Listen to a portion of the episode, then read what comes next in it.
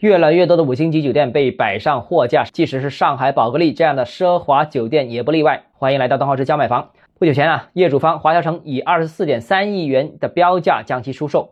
为什么五星级酒店被甩卖？这东西我研究过，跟大家分享一下啊。首先，最主要的问题出在地方的规划上面。多数城市为了城市界面好看，为了面子工程，所以特意规划了许多五星级酒店。很多地块要求房地产企业拿地时候就必须配建五星级酒店。从房地产企业的角度看，五星级酒店和写字楼、商场一样，哪怕是楼市最火爆的时候，也是属于低效资产。但是为了拿住宅项目，就硬着头皮把这些配件项目都啃了下来。由于五星级酒店需求本来就不大，于是啊，多数酒店在交付之后就立即陷入了经营困境，而且后续还有不断的配件，供大于求的情况也是越来越严重。那第二个呢，就是经济下行，消费降级，无论是家庭还是商务旅行，大家都节俭了。那这个不用多解释。最终也会导致酒店估值的下滑。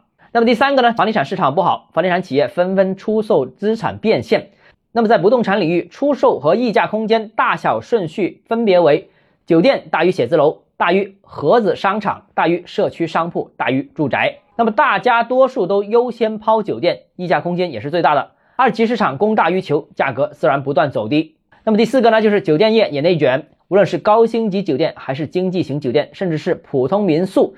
几乎所有档次的酒店都面临着激烈且残酷的竞争，利润薄甚至长期亏损是这个行业的常态。相比之下，写字楼或商场如果经营进入正轨，尚有不错的现金流和稳定的未来预期；而酒店呢，不确定性明显大于前两种物业类型，买回来做资产证券化也难有讲得通的故事。好，今天节目到这里，如果你个人购房有其他疑问想跟我交流的话，欢迎私信我。或者添加我个人微信，账号是教买房六个字拼音首字母小写，就是微信号 d h 一三 j m f。